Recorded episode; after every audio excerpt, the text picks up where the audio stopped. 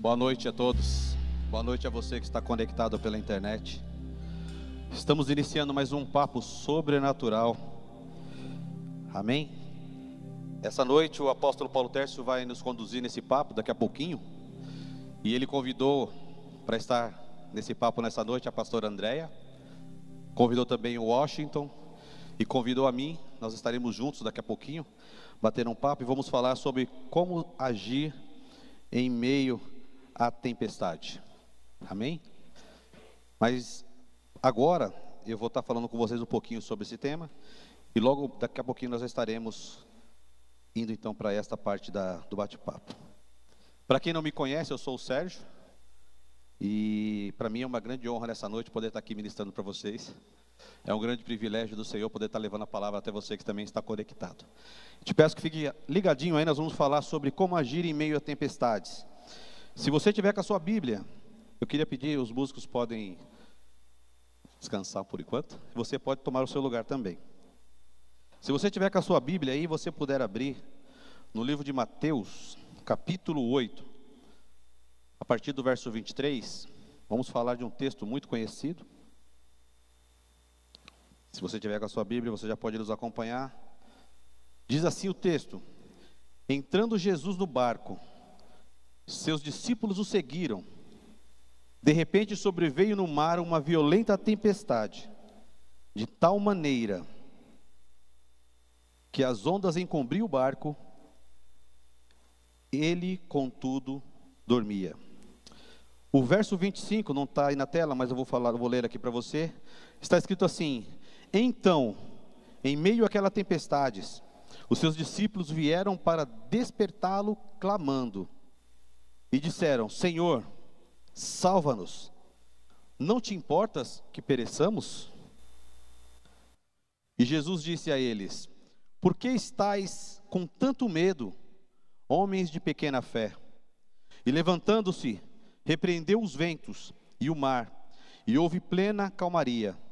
Então os homens maravilhados exclamaram: Quem é este que até os ventos e o mar lhe obedecem? Amém? Se você puder fechar seus olhos, orar. Pai, nós te agradecemos, Pai. A tua palavra ela é maravilhosa. E nessa noite nós te pedimos, Senhor, fala conosco, Senhor. Traz o ensinamento que o Senhor quer para nossas vidas nessa noite. Que nós saiamos deste lugar aqui, Pai, mais parecidos contigo, mais conectados com o Senhor, conectados com a tua verdade. Por isso, Pai, tira de nós as impossibilidades, tira de nós as limitações, e que nós possamos, Pai, à luz da tua palavra, aprender mais do Senhor e caminhar mais próximos a ti. Te louvamos, Pai, te agradecemos em nome de Jesus.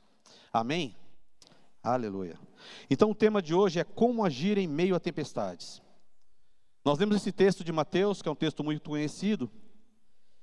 E aqui eu encontrei algumas coisas e eu queria passar para vocês três pontos, três maneiras que nós temos para agir em meio à tempestade. Na verdade, existem mais pontos, existem mais situações, mas vamos falar apenas de três por enquanto. E eu queria que você entendesse. Olha só, Jesus entra no barco com seus discípulos e de repente começa uma tempestade, de repente começa uma crise, de repente começa um problema. E os discípulos estavam com Cristo e eles olham para Jesus e eles percebem que Jesus estava dormindo em meio a um grande problema.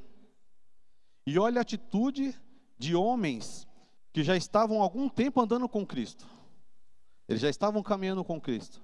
A palavra diz que eles foram falar com Jesus, eles estavam clamando, ou seja, eles estavam desesperados. E eles olham para Cristo e dizem assim: Senhor, o Senhor não está percebendo o que está acontecendo conosco? O Senhor não está vendo o que está acontecendo? Estamos a ponto de perecer. E aqui eu quero fazer um paralelo. Nós estamos vivendo um tempo de muita tempestade. Eu não sei como está sendo para você, eu sei como está sendo para mim. Estou vivendo tempestades, estou vivendo crises. Mas esse texto me ensina uma coisa: se Jesus estiver no meu barco, tudo pode mudar. Amém? Se Jesus estiver no seu barco, tudo pode ser transformado. Mas existe um porém. Como é que você está olhando a posição de Jesus no seu barco. Esses discípulos, eles estavam com Cristo. mas a, a posição deles foram de desesperos. Eles estavam desesperados, literalmente. Jesus estava com eles nesse barco. Mas sabe o que eles estavam pensando na cabeça dele? Na cabeça deles? É como se Jesus não estivesse ali. Eles andaram com Jesus, eles viam os milagres, eles viam as maravilhas que Jesus estava fazendo. Mas parece que eles não percebiam, eles não entendiam o Jesus estar ali. Para eles, era como se Jesus não se importasse. Era como se Jesus não tivesse nem aí para os problemas deles. E eles dizem no verso 25: Jesus, você não está vendo? Você não está se importando com a gente? Eu não sei o que você passa, qual é a situação que você tem vivido, ou aquilo que tem te, te afligido nesse momento. Como você tem visto Jesus nessa situação? Qual é a sua perspectiva de Cristo nessa situação? Será que você também está vendo um Jesus que está dormindo e que para você não se importa com o que você está passando? Ou será que você tem a convicção de que ele estando ali com você, as coisas podem ser diferentes? Amém? Irmãos, na verdade, não basta Jesus estar no barco. Não basta Jesus estar ali. O que realmente importa é como você vê Jesus ao seu lado. É como você tem a expectativa de Jesus estar ao seu lado. Aqueles homens andavam com Jesus, mas parece que nesse momento eles não acreditavam. Eles achavam, pelo que eles falaram, eles acreditavam que Jesus não estava se importando com eles. Eles achavam que Jesus não estava nem aí. Será que muitas vezes nós não pensamos isso também? Será que muitas vezes não passa isso pela minha cabeça e pela sua cabeça em momentos de dificuldade? Será que não passa assim, Senhor, poxa, Deus, eu estou passando uma dificuldade tão grande, uma tempestade tão grande, e o Senhor não está nem vendo? O Senhor não faz nada? O Senhor não toma uma atitude? E isso talvez tenha sido um fator determinante para que nós não alcancemos a vitória. Talvez isso tenha sido um fator determinante, como eu encaro Jesus comigo, como eu encaro a presença de Jesus comigo. Por isso eu quero te falar em três pontos. O primeiro deles, em meio a uma tempestade, eu tenho que agir ou reagir. Ei, não tem, não tem desculpa. Não tem outra forma, irmãos. Esses discípulos, eles congelaram. Eles, se, eles paralisaram no momento de dificuldade. Eles se desesperaram. Quando, na verdade, nós temos que agir, nós temos que reagir, nós temos que tomar uma atitude, nós temos que tomar uma providência, nós temos que se antecipar àquilo que está tá acontecendo. Como está no telão e você pode ler, está escrito assim: no texto que lemos, nós vemos uma atitude de desespero dos discípulos. Eles entraram em pânico e para eles Jesus não se importava. Será que nós também não temos tido essa mesma reação? Quando a tempestade vem, quando a dificuldade vem? E eu te pergunto, como os nossos olhos veem a Cristo nos momentos de dificuldades? E aí eu digo aqui essa frase: se nós olharmos para Cristo como apenas um personagem da Bíblia, que fazia milagres lá na Bíblia, com certeza nós reagiremos de uma forma ruim.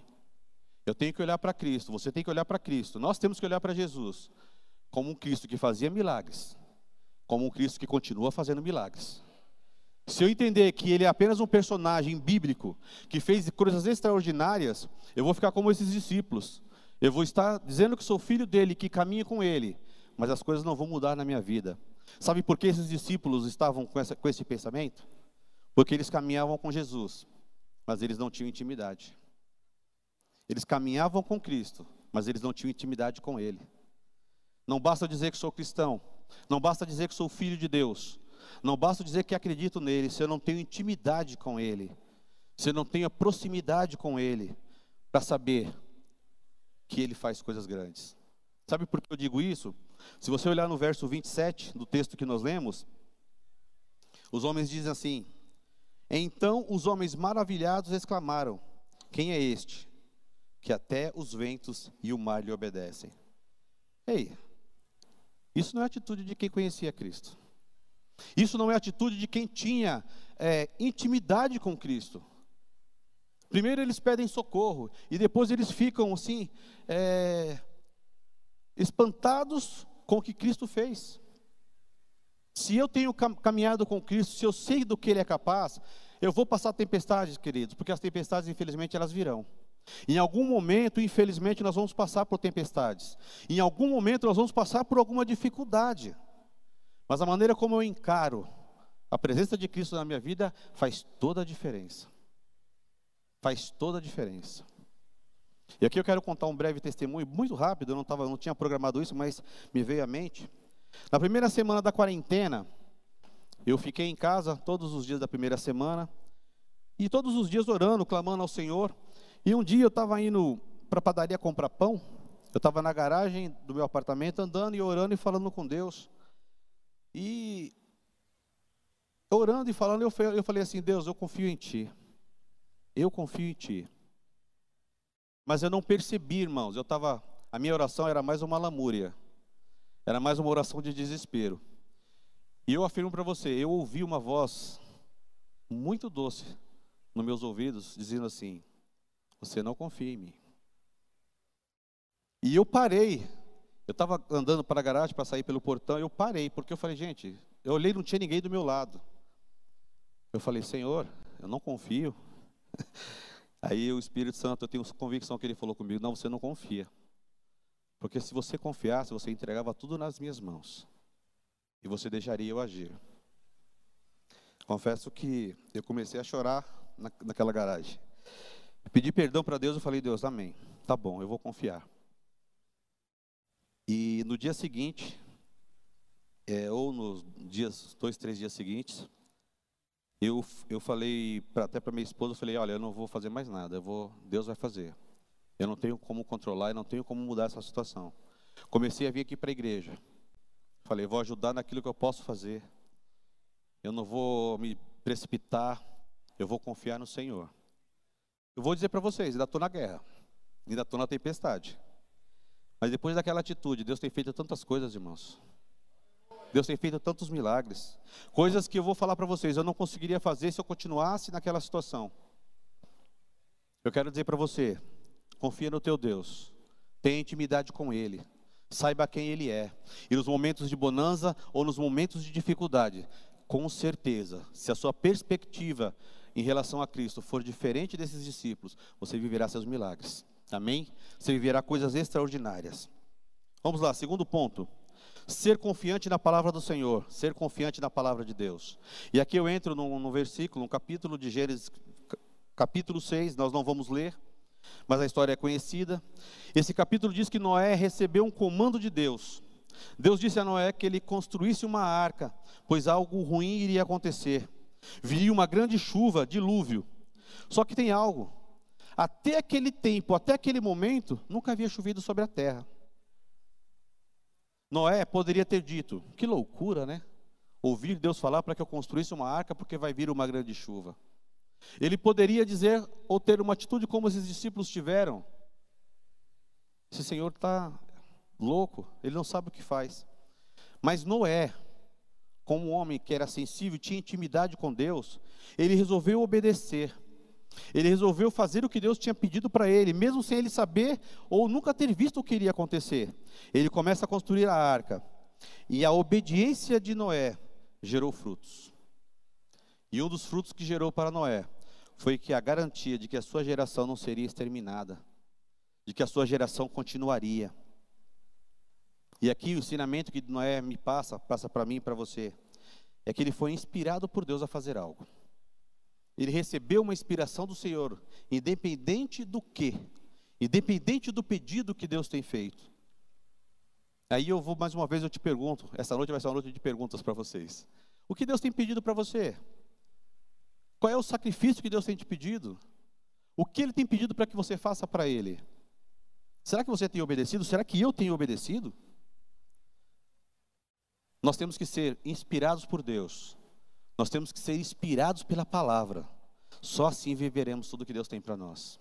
Só assim caminharemos em vitórias, nas vitórias que Ele tem para nós. Amém? Vamos continuar. Falei para o apóstolo que eu tinha 80 telas para hoje. Só que aí o que acontece? Ele me ajudou com as telas, aí ele reduziu para 12. Então a gente já já estamos daqui a pouco a gente acaba, não é? Sabedoria, é isso aí. Vamos para o terceiro ponto. Opa. Foi para a liberdade, acho que não está aqui. Hum, vamos lá. Peraí, estou indo para o lado errado. Terceiro ponto. Temos que ter fé e os nossos olhos na esperança. Todos os momentos de tempestade em nossas vidas, tem, existe um momento para começar e principalmente um momento para terminar. O problema está no durante. Como eu vou viver esse durante? Existe um momento para começar, e é certeza que vai começar, mas também é certeza que vai acabar. Mas o mais interessante disso tudo, para mim e para você, irmão, é o durante. Como é que vai ser esse processo? Como é que vai, vai acontecer? O que vai acontecer? Como eu vou reagir? Como vai ser a minha atitude durante esse processo? Para que eu possa chegar ao final da maneira que Deus preparou. Porque Deus tem o controle de todas as coisas, amém? Você crê que Deus tem controle de todas as coisas? Amém. No texto de Mateus, os discípulos estavam e andavam com Cristo, mas ainda não criam como discípulos. Deus tem propósito em nossas vidas. Infelizmente, passaremos por algumas tempestades ao longo da nossa vida, mas é certo que em algum momento elas irão passar, pois as promessas de Deus não falham. Ele não é homem para que minta, ele não é filho do homem para que se arrependa. As promessas dele são fiéis. A Bíblia diz, ele diz, Jesus diz assim: Eu estarei convosco todos os dias. Eu estarei contigo todo momento. Então por que que eu temo? Por que, que eu fico preocupado? Faz parte do ser humano? Faz parte.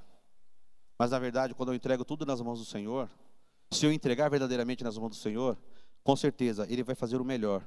Porque a palavra dele não volta para trás vazia. A Bíblia diz que ele não é homem para mentir. E também não é filho do homem para se arrepender daquilo que ele disse. E se ele disse que eu sou mais do que vencedor, eu sou mais do que vencedor. Se ele disse que eu sou vitorioso, eu sou vitorioso. Amém? Estou partindo para o final. Vou pular algumas telas. E vou para o texto de Gálatas 5, capítulo 1, que diz assim: Foi para a liberdade que Cristo nos libertou. Portanto, permanecei firmes e não vos sujeiteis outra vez a um jugo de escravidão. Eu tenho que entender que o sacrifício de Cristo na cruz do Calvário, pela minha vida, me tirou de uma condição de escravidão e me tornou filho, me fez filho. Mas se eu não me é, preocupar, se eu não entender que no momento de tempestade, no momento de crise, eu posso voltar para a escravidão, eu vou viver medos, eu vou viver insegurança, eu vou viver incertezas, eu vou até duvidar de quem Deus é na minha vida. Por isso, eu quero te aconselhar nesta noite, se é que eu posso fazer isso, não permita que o diabo te engane. Não permita que o diabo faça você voltar a ser escravo de uma vida medíocre, de uma vida de tristeza, de uma vida de percas, uma vida de decepções. Deus tem o melhor para você. Ele já te libertou. A escravidão já caiu. A escravidão já saiu da sua vida. E hoje nós somos livres em Cristo Jesus. Amém? Você crê nisso? Aleluia. Vou para a última tela. O resultado de passar pela tempestade, com Cristo ao nosso lado, é que Ele estará conosco antes, durante e depois. E Ele nos levará à vitória, que nele é a nossa maior certeza. Amém? Você acredita nisso? Você crê nisso? Se eu passar pelas minhas dificuldades com Cristo, eu tenho uma certeza: Ele me dará a vitória. Com Ele eu certamente receberei a vitória. Quero te convidar a ficar de pé. Quero te convidar a fazer uma oração comigo nesse momento. Quero que você ore comigo. Talvez eu não, eu não sei se você está passando por uma guerra, por uma dificuldade. Eu, se você está passando por uma dificuldade, eu não sei como você está encarando esse momento. Mas talvez se você está como aqueles discípulos, essa é a hora de você pedir perdão ao Senhor. Esta é a hora de você se entregar para Ele. Falar, Deus, eu quero confiar mais em Ti. Eu quero ser um filho que confia verdadeiramente no meu Pai. Amém? Você pode fazer isso? Queria que você abaixasse a sua cabeça, levantasse as suas mãos e começasse a orar. Começasse a falar com o teu Deus. Pai, obrigado, Senhor, pela tua palavra, papai. Eu quero te pedir, Senhor, tanto por aqueles que estão aqui presentes, como aqueles que estão conectados na internet, Senhor. Pai, se nós estamos encarados as nossas dificuldades de uma maneira que nós não deixamos o Senhor agir em nossas vidas, nós te pedimos perdão nesta hora, Senhor. Se nós agimos de uma maneira, Senhor, que não tem sido agradável a Ti, se estamos agindo, Pai, como pessoas que não confiam nas Tuas palavras, nós te pedimos perdão, Senhor. Nós queremos nos alinhar à Tua palavra esta noite. Nós queremos dizer a Ti, Senhor, somos Teus filhos, somos Teus filhos, confiamos no Senhor. Faz a Tua vontade em nós, Pai. Leva-nos, Pai, pelo caminho da verdade. Leva-nos Pai, pelo caminho da verdade, pelo caminho da vitória. Senhor, nos conduza, tira o medo de nós, tira, Pai, essa escravidão que o diabo tenta impor em nossas vidas, Pai, pois nós, nós não somos mais escravos, nós somos filhos, nós somos libertos, nós somos transformados pelo Senhor, e eu clamo, Senhor, se há alguém neste momento, Senhor, que está assistindo este vídeo, ou que está aqui dentro deste lugar, Pai, e o coração dessas pessoas está preso por causa de uma crise, situação ou circunstância que ele esteja vivendo. Eu te peço, Pai, que teu amor sobrenatural entre nessas vidas, faça uma transformação, Papai, que eles possam ver o teu amor, que eles possam ter certeza, Pai, do teu poder, porque o Senhor é um Deus que nos ama. A tua palavra diz que o Senhor estaria conosco em todo o tempo, e eu declaro, Pai, em todo o tempo o Senhor estará conosco e nós veremos a tua mão poderosa ao nosso favor. Eu louvo o teu nome nesse tempo, Pai, e te agradeço, Senhor, em nome de Jesus. Amém. Uma cena parecida com essa, de uma tempestade, e parecia que Jesus estava dormindo. Não disse, não digo que você, né, como a gente conhece, ungida do que é, você nunca suspeitou dele. Mas, mas eu queria que você contasse. Você já passou por algo assim, pastor? Já teve dias difíceis que parecia que Jesus não estava junto? Sim, já tive dias bem difíceis, né? Eu acho que todo mundo aí que está assistindo, todos nós Quantos dias nós já tivemos assim difíceis, às vezes que você não consegue ver, é, você só vê chuva, né, vento. E então eu tive sim, passei por dias, mas uh, Deus sempre ministra mesmo ao nosso coração, como Ele fez, né, como o Sérgio pôde compartilhar hoje, e ao meu coração também. Por muitas vezes Deus me falou e eu acho que nós precisamos estar realmente atentos àquilo que Deus vai falar, né? independente da, dos ventos, das tempestades, do que a gente está passando, é, dedicar um tempo a Ele. E muitas vezes Deus me, me ministrou, e às vezes é, é nessas horas que você fala, vou ficar desesperado, e Ele traz paz, né? Traz Sim, paz ao nosso coração. E então Deus sempre está conosco em todo o tempo. Amém. E acordado, né? Amém. Eu vou aqui, pro, eu vou, eu vou pegar aqui essa conversa, vou encaminhar aqui para o senhor Washington. Washington, é, talvez você entre nós seja o mais novinho na fé. Com certeza. Né? Você talvez entre nós é o mais novinho na fé. Você teve alguma experiência antes de ter a vida com Cristo, comunhão com Ele, a presença do Espírito Santo? Que você teve uma tempestade sem Cristo. E depois você teve uma tempestade com Cristo. Que você possa contar para a gente a diferença do que você experimentou, como foi. Sim, antes, é, boa noite, né? Eu quero agradecer a oportunidade de estar aqui, fico lisonjeado com o convite. Opa! Nervoso também, né? Não, não, relaxa, Mas... relaxa. Quem senta nessa cadeira aí tem vitória, irmão. Amém, amém. Essa cadeira é a cadeira da vitória. Amém. Eu estou aqui na Novidade de Vida por uma crise. Olha é, estou aqui na Novidade de Vida por uma crise que, que aconteceu em casa, né? É, minha esposa já conhecia Cristo e eu não conhecia. E eu tive nós tivemos uma experiência em casa da, das meninas não estarem satisfeitas na igreja que elas estavam, e aí aconteceu meio que uma rebelião em casa, né? Ah, já que vocês não vão para a igreja, por que, que nós temos que ir? Os filhos falando, né? Aí eu, opa. Oh, peraí. Acendeu Os uma filhos luz. Iam na igreja e você não? Não. Ah, tá. Entendi. E aí eu falei para Josa, precisamos procurar uma igreja. Olha aí. E aí procuramos algumas igrejas e há 14 anos atrás encontramos aqui a novidade de vida. Uau. Por isso eu acho importante é, nós estarmos conectados com pessoas que, que têm algo, uma relação importante com, com Cristo. Porque Amém. se eu não tivesse, mesmo a Josa estando afastada da igreja, ela não estava afastada de Deus. E através dessa influência dela, em casa, eu falei: opa, tem alguma coisa errada aí, precisamos, como família, nos conectar a Cristo. Então é importante nós estarmos conectados com alguém que, que possa nos auxiliar para que a gente trilhe o caminho. Legal. E aí, voltando à pergunta, eu tive essa experiência em 1993. Meu pai, ele faleceu, tinha 46 anos. Uau, Ele jovem. muito jovem. E ele faleceu, foi fazer uma cirurgia, problema na, na vesícula, foi fazer uma cirurgia e veio veio a óbito, né? E para mim foi uma experiência terrível, porque eu não conhecia Jesus naquela época. E aí, velório, enterro, todas essas coisas me trouxeram uma angústia, um desespero muito grande. Fiquei assim desesperado por conta dessa perda. Nessa época você já conhecia a Josa? Não, não, não, não. Vocês não tinham. Não. Em Isso- 93 a gente se conheceu em Quando 2000. você passou foram- por essa tempestade, cara, que é uma tempestade que todos nós podemos passar, que é perder um familiar, alguém que a gente ama. É, chegou a- você chegou a, a não ter força para ir trabalhar, ou sei lá, perder a alegria de sair de casa. Rolou esse tipo de coisa? Não. Medo. O que, que rolou com você? Qual Sim, foram a tristeza, né? O ponto mais forte foi a tristeza, porque eu era bastante ligado ao meu pai. Eh, Ele gostava muito de esportes, então a gente, ele me levava no, nos jogos, tal. Não Aí vai eu já falar que ele te levava no jogo do Corinthians, meu irmão. Poxa vida. com certeza, Oh, né? Jesus. Tava indo tão bem. Teu pai era teu pai junto com você era banda de louco, então. Muito louco. Jesus, misericórdia. Mas estou liberto hoje. Hoje eu estou Aleluia. mais tranquilo. Amém. Obrigado, papai. Uma das melhores notícias do dia de Hoje hoje. eu estou mais tranquilo, né? Continuo torcendo, mas não com a vontade de antes, né? Sim.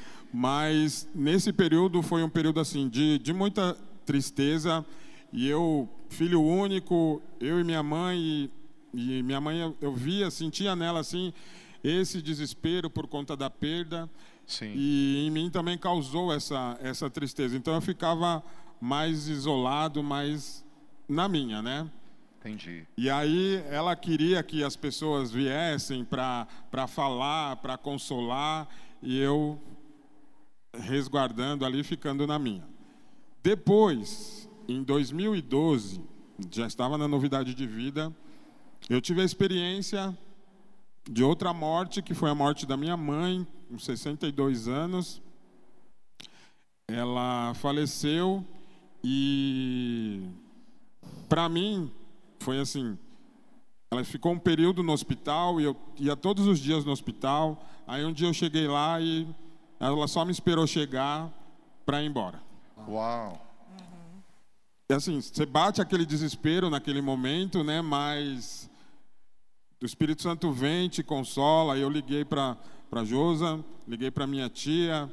é, minha tia estava lá também. A gente acaba falando com outras pessoas e eu viemos para casa para fazer as questões do velório, todas essas coisas certinhas. E foi mais tranquilo. E aí lá no, no velório, teve o enterro. Voltando para casa, era uma quarta-feira. E na quarta-feira nós fazíamos as casas de paz, né? Aí o pessoal, ah, hoje não vai ter casa de paz, né? Aí eu falei, não, vamos fazer. Não, mas sua mãe acabou de falecer, foi enterrada hoje. Aí eu falei, não, mas é o seguinte, ó. A minha mãe, ela veio aqui para casa, começou, foi morar comigo antes da come- que teve a enfermidade, né? Ela Sim. foi foi morar em casa e ela ficava lá no quartinho dela, não se aproximava. Ela ouvia, mas não se aproximava. Daqui a pouquinho ela trouxe uma cadeira, ficou um pouquinho ali, mas já vendo. Uau. Depois ela se aproximou, se aproximou, ficou lá com a gente, aceitou a Jesus. Glória a Deus. E eu falei, poxa, é, não tem por que eu não fazer isso, né? Foi uma tempestade de uma forma diferente. Eu, Sim. consolado pelo Espírito Santo, falei, não, ela está em paz, eu também estou em paz, então vamos continuar a nossa vida. Só que aí depois veio o diabo, né, que gosta de, de atormentar De nossas vidas, de agitar, né? E ele falou assim: É, você, hein? Gostava mais do seu pai do que da sua mãe, né? Porque quando seu pai morreu, você ficou desesperado. E agora que sua mãe morreu, você está aí todo tranquilo. Uau. Aí você vai discernindo tudo aquilo e fala: Poxa vida, mas agora eu tenho um consolador. Uau. Aquele que me consola, aquele que me, me tranquiliza. Nessa tempestade, as águas se acalmaram Uau. e eu pude passar por ela de uma forma Que diferente. tremendo, Washington. Uau, que tremendo. legal. A gente pode Glória aplaudir o. Senhor por isso. Uau. Experiência é incontestável, né? Aquilo que a gente experimenta, ninguém pode discutir. Nós experimentamos isso, e é incontestável. É verdade, a presença. Sim, e eu queria complementar é, no que o Washington acabou de dizer, nas duas perdas que ele teve, a gente pode ver, po- podemos ver na primeira, ele se desesperou, como ele mesmo disse. Por quê? Porque Jesus não estava com ele. Ele não tinha, ele não conhecia Cristo. Jesus não estava no barco com ele, né? Na segunda perda, também terrível, ele já tinha a consciência de que Cristo estava com ele, caminhando com ele. Então, eu acredito que deve ter sido difícil, sim, mas foi, uma- foi mais fácil passar por esse momento, porque ele já tinha o entendimento que Cristo estava com ele, que estaria ao lado dele ajudando. Eu achei isso muito interessante. Tremendo. Tremendo. Eu estou aqui pensando em cima do testemunho do Washington, que foi, assim, é, é um- são dois momentos super difíceis, Sim. duros, né? Verdade. Mas que a gente pode perceber que, cara, quando a gente crê, quando a gente dá lugar ao Senhor, a gente passa pela tempestade, mas a gente supera aquilo, ela não nos fere tanto. Isso. O, o Sérgio, ele estava falando de três pontos, né? Ele disse agir e reagir, no sentido de se antecipar, ele disse de ser confiante na palavra, e ele disse de ter os fé e os olhos na esperança. André, eu não sei se você, como esposa, ou como mãe, ou como filha, você teve algum momento assim, onde você viu um perigo iminente atingir na tua casa, e você conseguiu segurar na palavra, você conseguiu, colocar os olhos na esperança, de repente quando ninguém estava colocando, porque nesse texto que o Sérgio leu do barco, ninguém conseguiu olhar Jesus. Eles viram uma pessoa, mas para eles Jesus estava dormindo, eles não conseguiram ver quem ele era, ver que ele estava tranquilo porque tudo coopera para o bem daqueles que amam a Deus. Você já teve alguma experiência que dê para você compartilhar? Não precisa dar detalhes, mas olha, eu tive esse dia difícil assim, teria algo. Eu tive alguns dias difíceis, é, até ele falando da família, eu, eu me lembrei da minha mãe também. E aí ela teve, passou por uma, um exame e depois ela ficou mal, a gente não sabia. Eu falei para o meu pai, traz ela pra, da praia para cá, né? E para São Paulo. Aí trouxe, eu cheguei em casa, ela não. Eu falei, "Ca- já foi para o hospital? Minha- já levou minha mãe para o hospital? Não, ela está deitada. Eu falei, não, é agora. Fui, chamei, e ela já estava em choque, né? Eles falam- até a médica, quando a viu, falou: essa mulher está chocada. Eu falei, eu fiquei chocada. eu fiquei muito chocada na hora que ela falou, porque eu nunca tinha, eu não entendi o que, que era um choque. E realmente ela estava em choque. Sim. Foi, já foi falando, não falava nada com nada no caminho, eu às vezes dava risada e não sabia se eu ria, se eu chorava.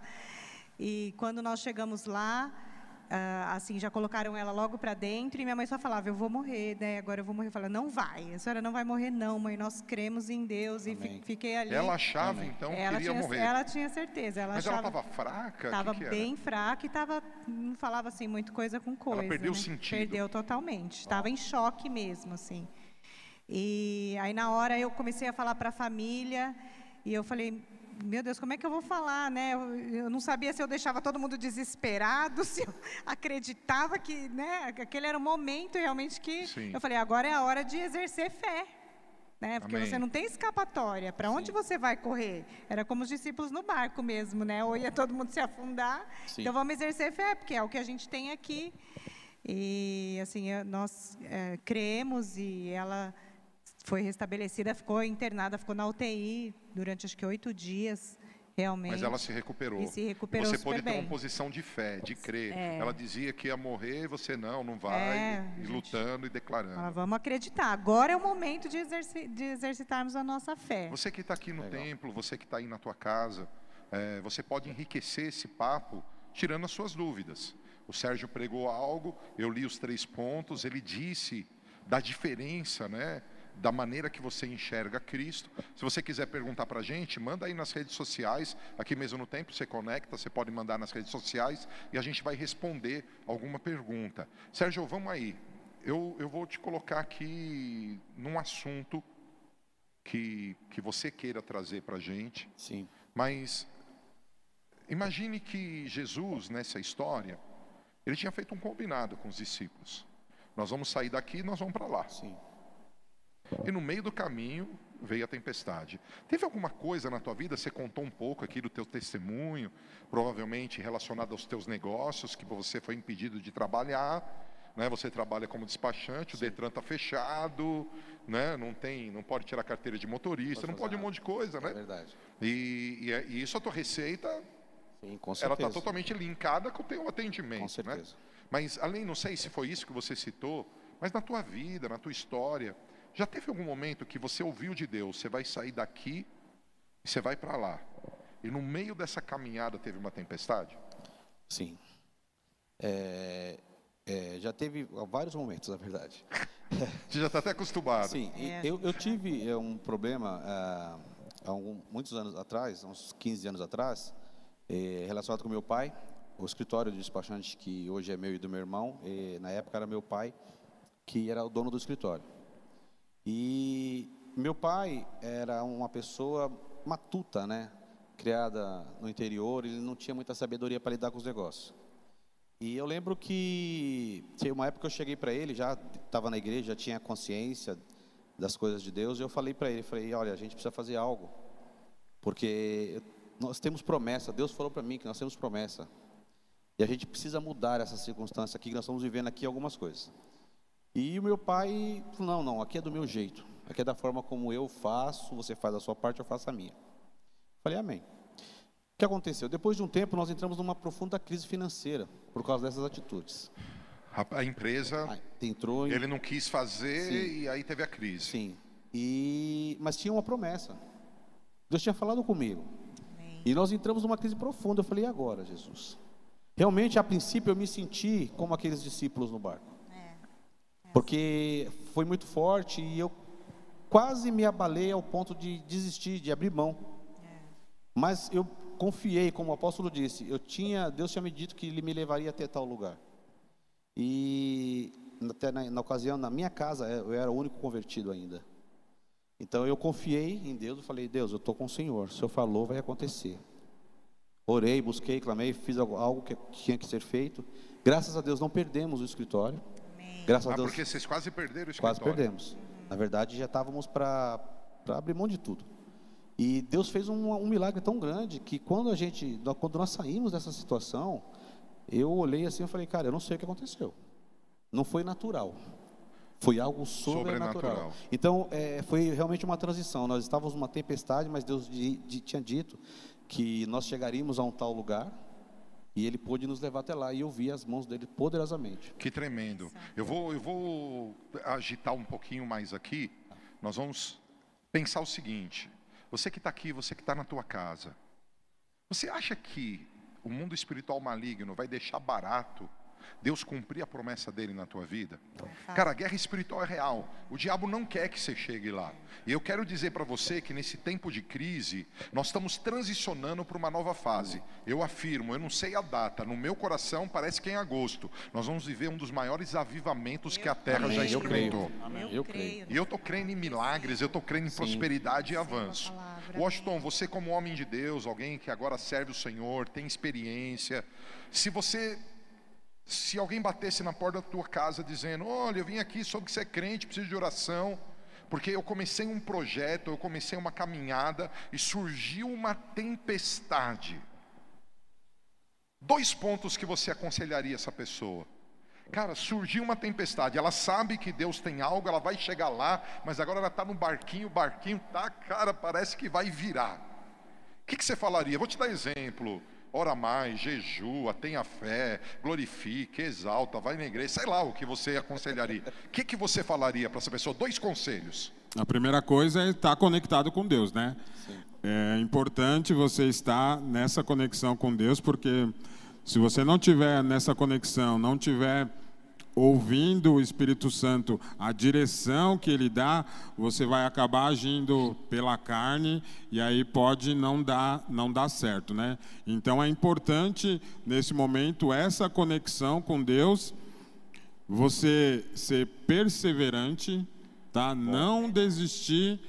Você sabe, você tem o alvo, então você vai prosseguir para aquele alvo ser perseverante para avançar. Então, essa conexão. Não desista. Não desista. Persevera. Persevera que vai dar certo, com certeza. Então, legal. Ó, o Washington está te dando uma dica aqui para mim, para o Sérgio, para a Andréia e para todos vocês que nós devemos estar conectados com Deus. Amém. Essa é a chave. Com certeza, total. E em cima dessa conexão, perseverar. Perseverar para poder avançar. Muito bom. André, e você? Dois conselhos que você daria para alguém que sabe que está numa caminhada, mas só que vem uma tempestade daquelas que dá vontade mesmo, como ele disse, sair correndo, né? Desiste de tudo, vou voltar para casa. O que você falaria? É caminhar mais uma milha para mim. É assim, às vezes aquele momento que você quer desistir, mesmo, né? Porque está tão forte a tempestade, você não consegue enxergar à sua frente. Então, continua mesmo. É, é essa persistência, mas é caminha mais uma milha, acredita, vai em frente, continua, né? não para, não desanima, não, não desanime, não desista. É, e outra é pedir ajuda.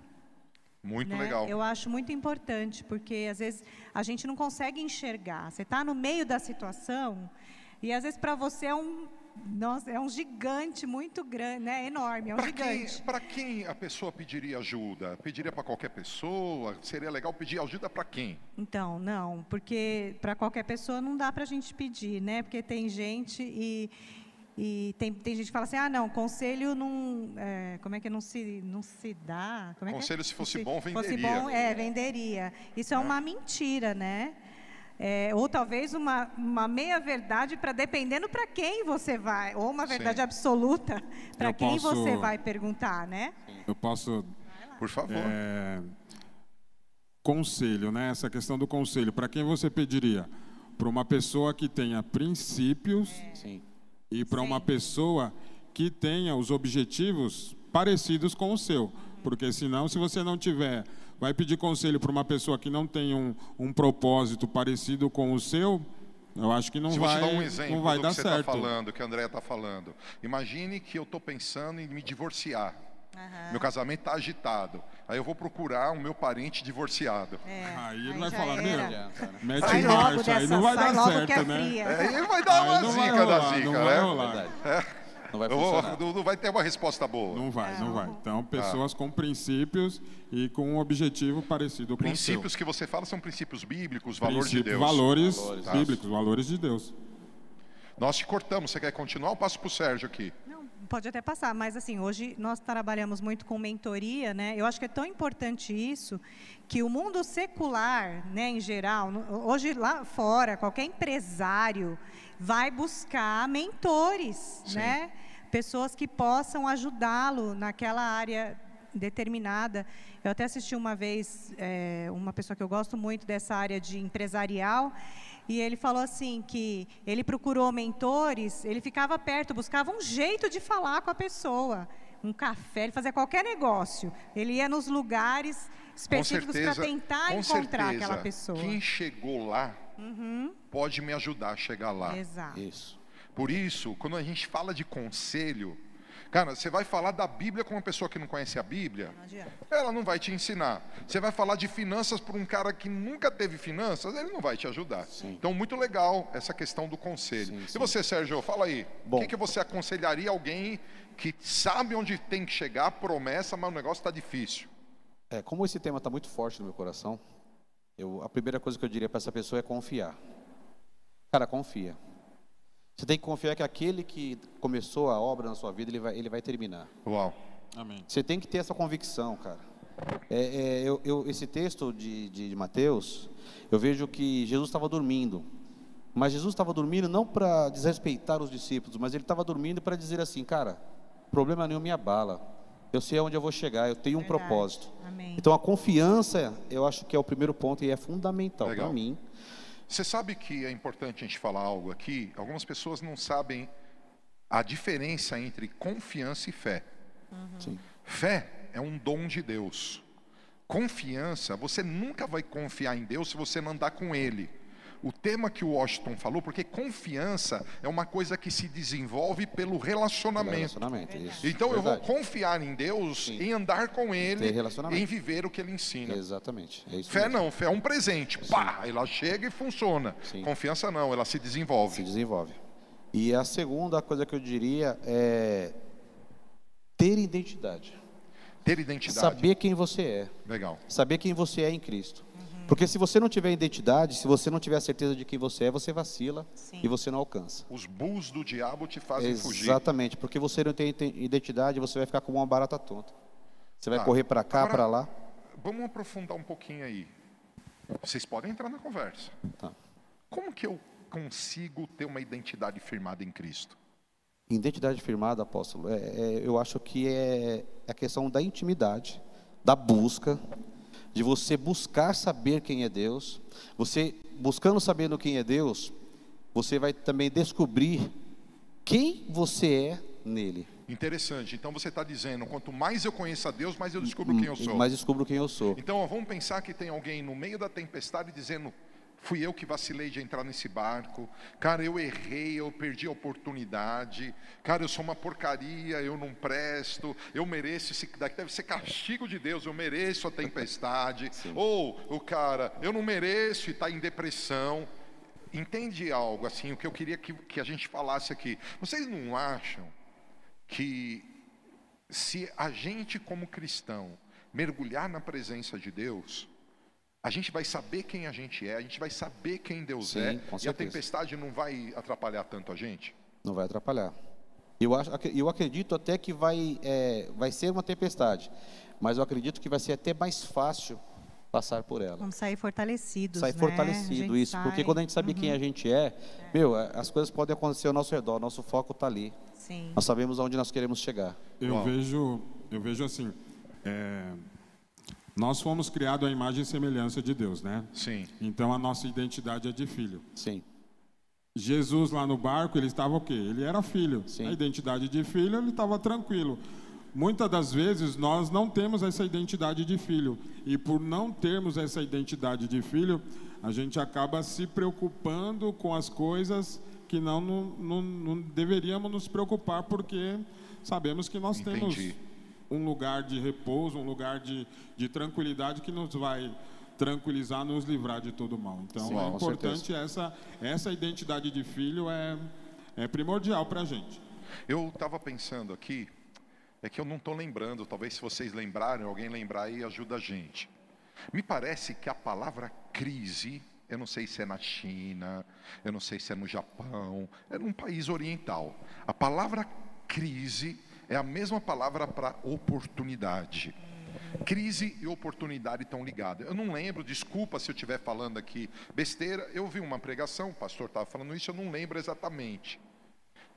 Gente, vocês sabiam que tem gente ficando milionária Tem mesmo. sim, nessa crise?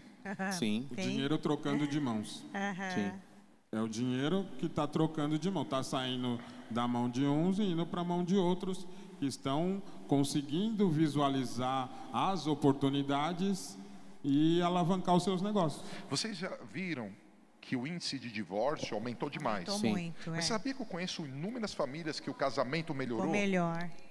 Chinês? Chinês. É um provérbio, é provérbios ou é uma palavra chinesa?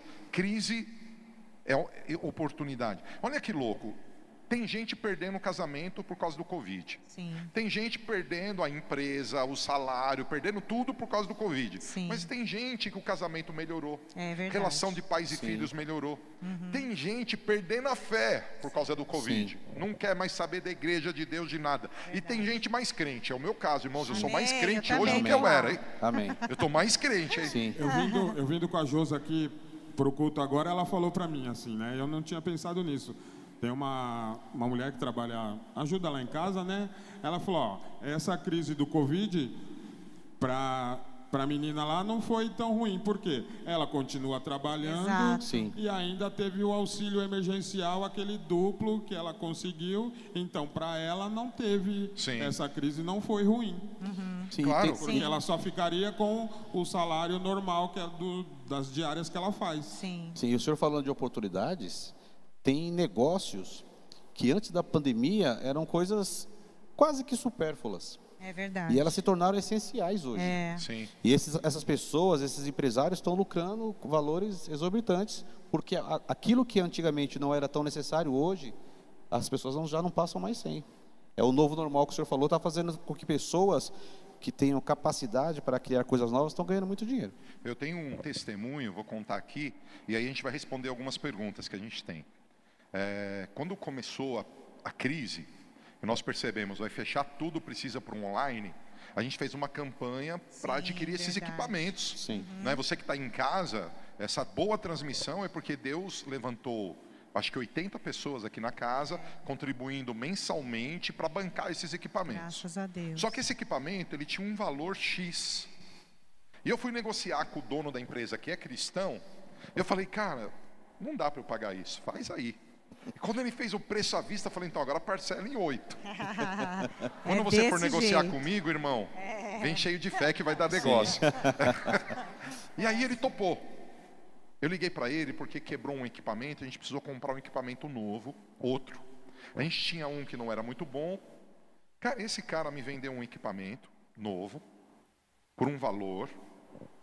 Ele deu um notebook de presente Uau. e um monitor Uau. Ô, benção. dentro disso. Sabe o que ele me falou? Cara, depois que eu vendi para vocês, eu não paro de trabalhar. É assim é mesmo. assim mesmo. Pode É perceber. Eu não paro de trabalhar. É assim Glória a mesmo. Deus. O que eu quero dizer aqui, gente, tem uma tempestade, mas com o teu barco é diferente. Amém. Amém. Pode ver. tem O problema é que a gente não enxerga, né? É Sim. verdade. André, eu vou ter que te fazer uma pergunta. Pergunta da Keila Costa. Você é a única mulher aqui, você que tem que responder. Ai, ai, ai, não é ensaiado, como gente. filha, Cuidado ela aí. quer saber como ela pode ajudar a mãe, que é coluna da casa, no meio de uma grande tempestade que eles estão fazendo. Ela como filha, como ela pode ajudar a mamãe dela? O que você diria para elas? Ela não disse que tipo de crise eles estão vivendo, mas ela falou assim: "Puxa, minha mãe é coluna da casa. Como que a casa pode sair disso? Como que ela como filha? Eu acho que ela está dizendo respeitando a mãe. O que, que você diria para ela? Sim, é, eu creio que talvez dialogando, apresentando a palavra para ela. Então, buscando versículos, com muita paciência, porque, gente, com mãe a gente tem que ter muita paciência, de verdade, né? Respeito, amor. Eu, e am- respeito e amor. Eu falava para as minhas filhas muitas vezes, falava, vocês têm que ter paciência comigo, né? Vocês têm que me ajudar, você precisa me ajudar nisso. E às vezes, se a- a o filho tiver paciência, tiver muito amor e buscar conversar com a mãe, mostrar para ela a palavra, porque às vezes talvez, não sei, eu penso uma pessoa muito negativista, né, que fica jogando contra às vezes a situação ou está com pensamentos muito de morte. Então é com, com cuidado mesmo, né, com cuidado e com amor, conversar, confessar a palavra, Legal. orar por ela. Se todos forem cristãos, ela pode usar esses mesmos, as mesmas respostas, né? Orar com a Sim, mãe, profetizar. sim. E se a mãe não quiser, a gente teve casos, por exemplo, que eh, nós fomos numa casa e a, a, a mãe era um problema muito grande e aí foi- houve uma direção mesmo do Espírito Santo e aí o pastor Aguinaldo foi lá e ungiu o travesseiro da mulher. Ela não estava lá e o filho pediu: aproveita que a minha mãe não está aqui e entra aqui, vamos orar. Eu gostaria. Ele deu a liberdade. A casa era dele também, então a gente podia pôde entrar e nós passamos ali, ungimos e houve uma transformação. Isso é muito importante, Então, André. é A espiritual. gente, igreja, É espiritual. volta para a palavra, É. volta para a unção, acredita no poder da oração, acredita em ato profético, Isso, isso. porque tem uma a história que o Sérgio leu Jesus fica admirado deles não terem parado a tempestade. Exatamente. Ele fala: cadê a fé de vocês? Vocês podiam ter parado. Exatamente. Gente, eu quero dizer para alguns que estão aqui, porque eu ouvi isso do Espírito agora.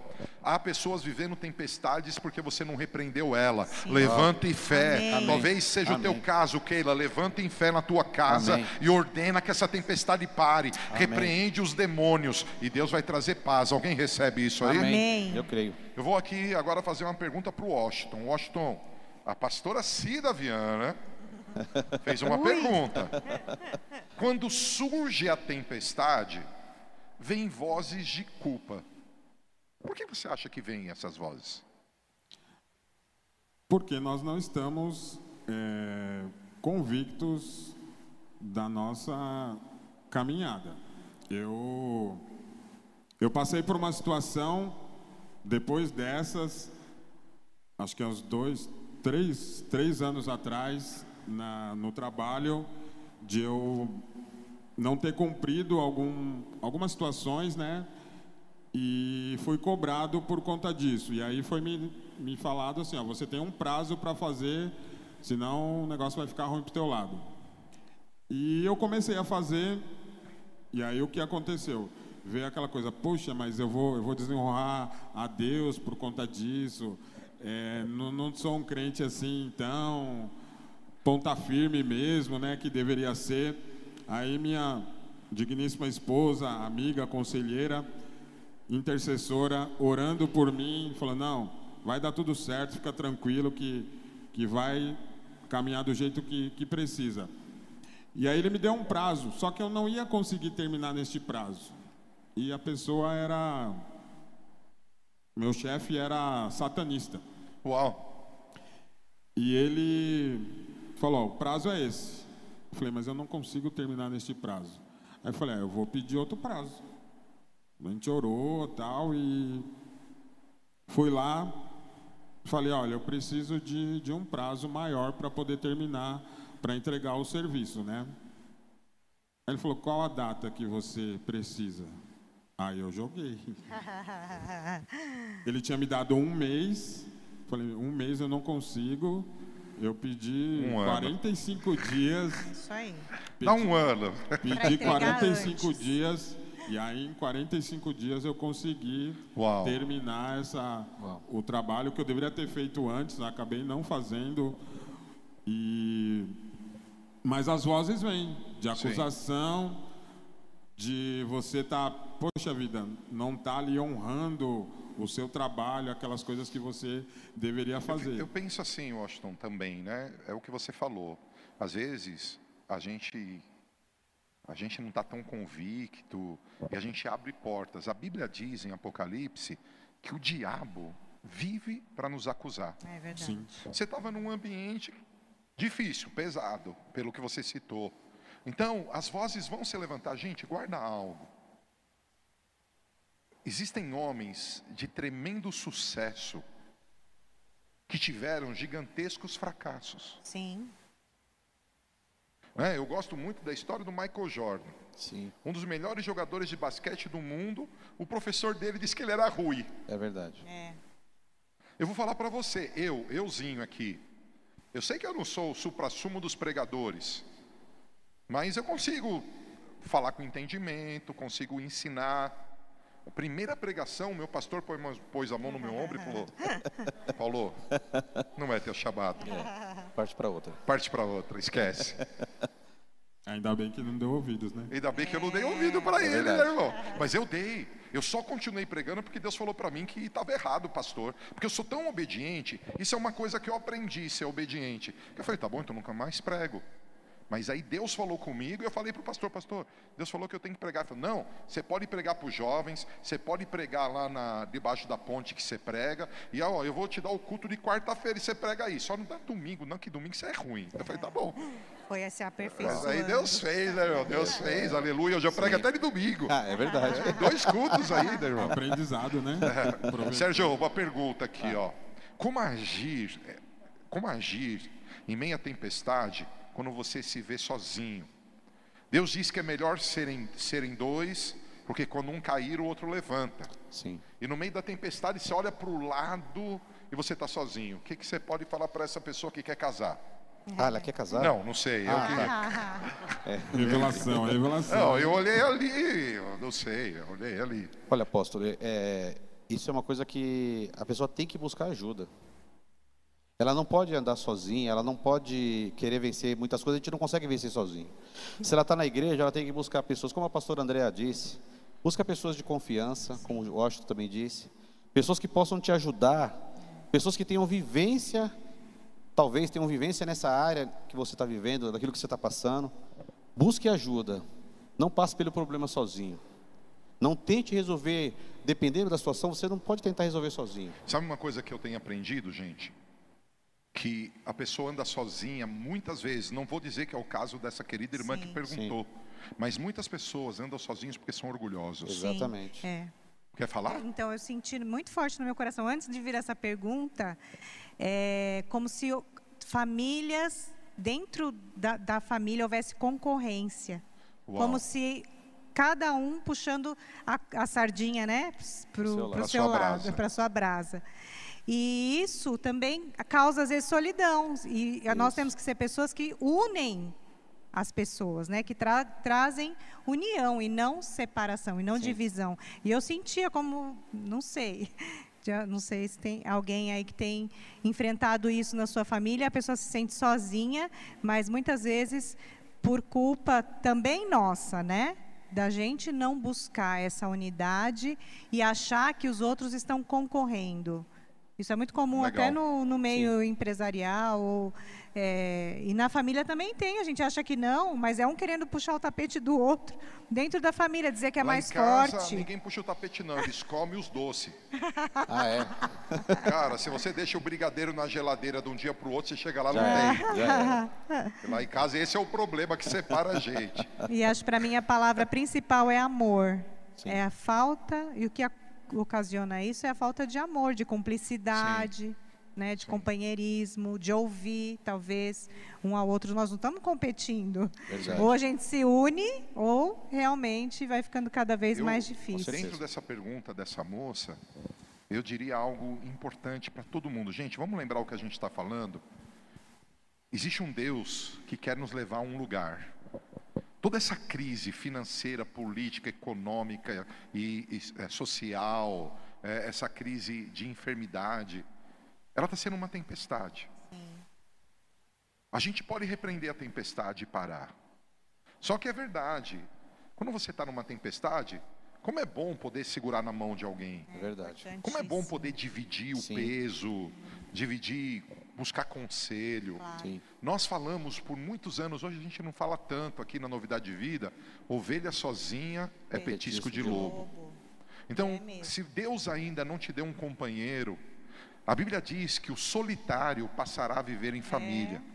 Dê passos de fé, de se envolver com a congregação, com a igreja que você faz parte. Dê passos de fé, porque assim você pode conhecer pessoas que podem vir a ser o seu cônjuge. Né? Dê passos de fé nesse sentido, mas mesmo que talvez você não encontre, você possa encontrar irmãs de oração, é, uma mentora, uma discipuladora que possa te trazer bom conselho. Gente, eu vou aqui para o final. Eu vou aqui para o final. Né? É, teve uma frase aqui que as pessoas não querem união. Então nós levantamos as nossas mãos e declaramos que toda divisão saia da nossa No vida. Quem Jesus. concorda? Amém. Em nome de Jesus. Que venha O Lúcio pergunta para o Sérgio algo, eu já faço a pergunta. A Juliana pergunta: Por que na tempestade é difícil obedecer e ser obediente? Eu vou responder essa pergunta. Na verdade, gente, eu acredito que a obediência não está ligada à tempestade.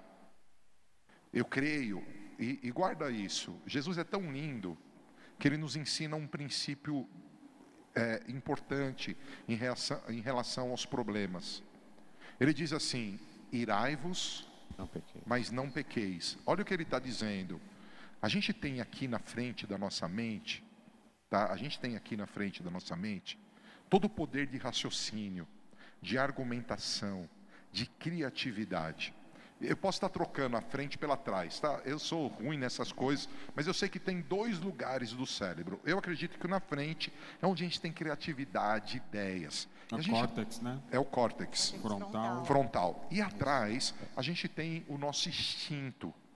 Toda pessoa em perigo, ela corta a conexão com a criatividade e ela age por instinto. Jesus fala: ira, mas não peca. Olha o que ele está dizendo. Ele chamou Caim e falou assim: Caim, você está com uma ideia horrível. Você está reagindo sem valor, sem criatividade. Volta atrás. É, Nós estamos no meio de uma crise. Se nós dobrarmos os nossos joelhos diante do Senhor, nós vamos experimentar algo novo. A obediência não está não tá relacionada com a crise, ela está relacionada com o perigo e em eliminar, eliminar a parte criativa.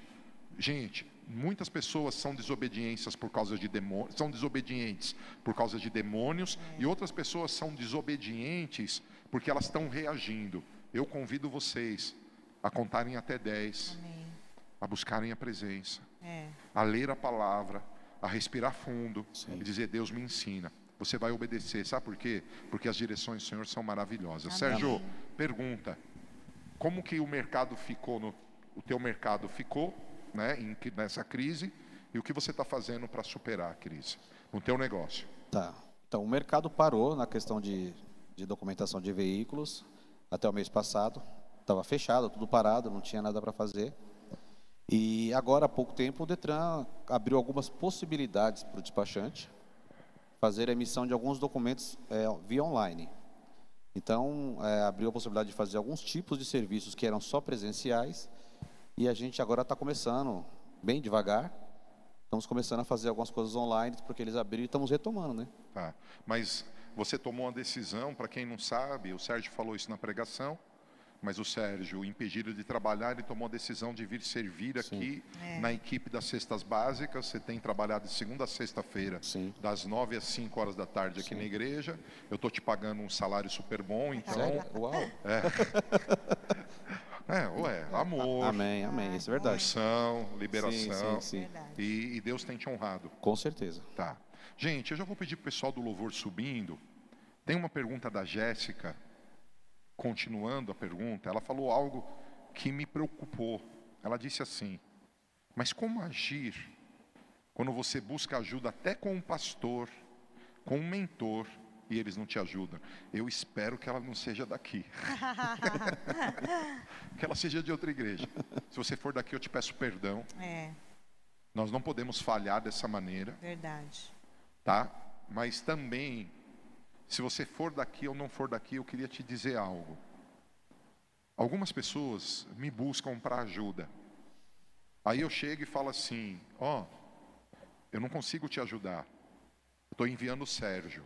Aí eles não aceitam ajuda. Essas pessoas, na verdade, não confiam em mim. Sim. Elas não confiam, porque se eu indiquei um outro líder, é porque eu confio no outro líder. Esse é um ponto. Às vezes a gente quer, a gente quer ajuda do nosso jeito. É, é A gente aí. não aceita ajuda como o líder está ajudando. Exato. Tudo bem? Amém. Segundo ponto. Se realmente esses líderes, esses líderes não te ajudaram, eu quero pedir para você, se você é aqui da Novidade de Vida sede, eu quero que você fale com a Cris que está atendendo aí, que a gente vai colocar uma pessoa para te ajudar amanhã em arrependimento. Tá? E a gente vai com certeza treinar melhor a equipe e a gente te pede perdão. Terceiro ponto, terceiro ponto. A gente precisa entender nessa questão da ajuda. O primeiro ponto, a gente tem que acreditar naquele que está ajudando e na maneira de que ele está tentando nos ajudar. Segundo ponto, que eu estou trazendo aqui, se fomos nós como casa que falhamos, nos arrependemos e eu me comprometo amanhã mesmo tentar te ajudar alguém da nossa equipe. Amém. Terceiro ponto, nunca pense que você está sozinho. Mateus capítulo 28, Jesus fez uma promessa. Eis que estarei convosco todos os dias até a consumação dos séculos. Eu acho que a gente está recebendo. Quantos que estão aqui presentes foram abençoados até esse Amém, tempo aqui? fui.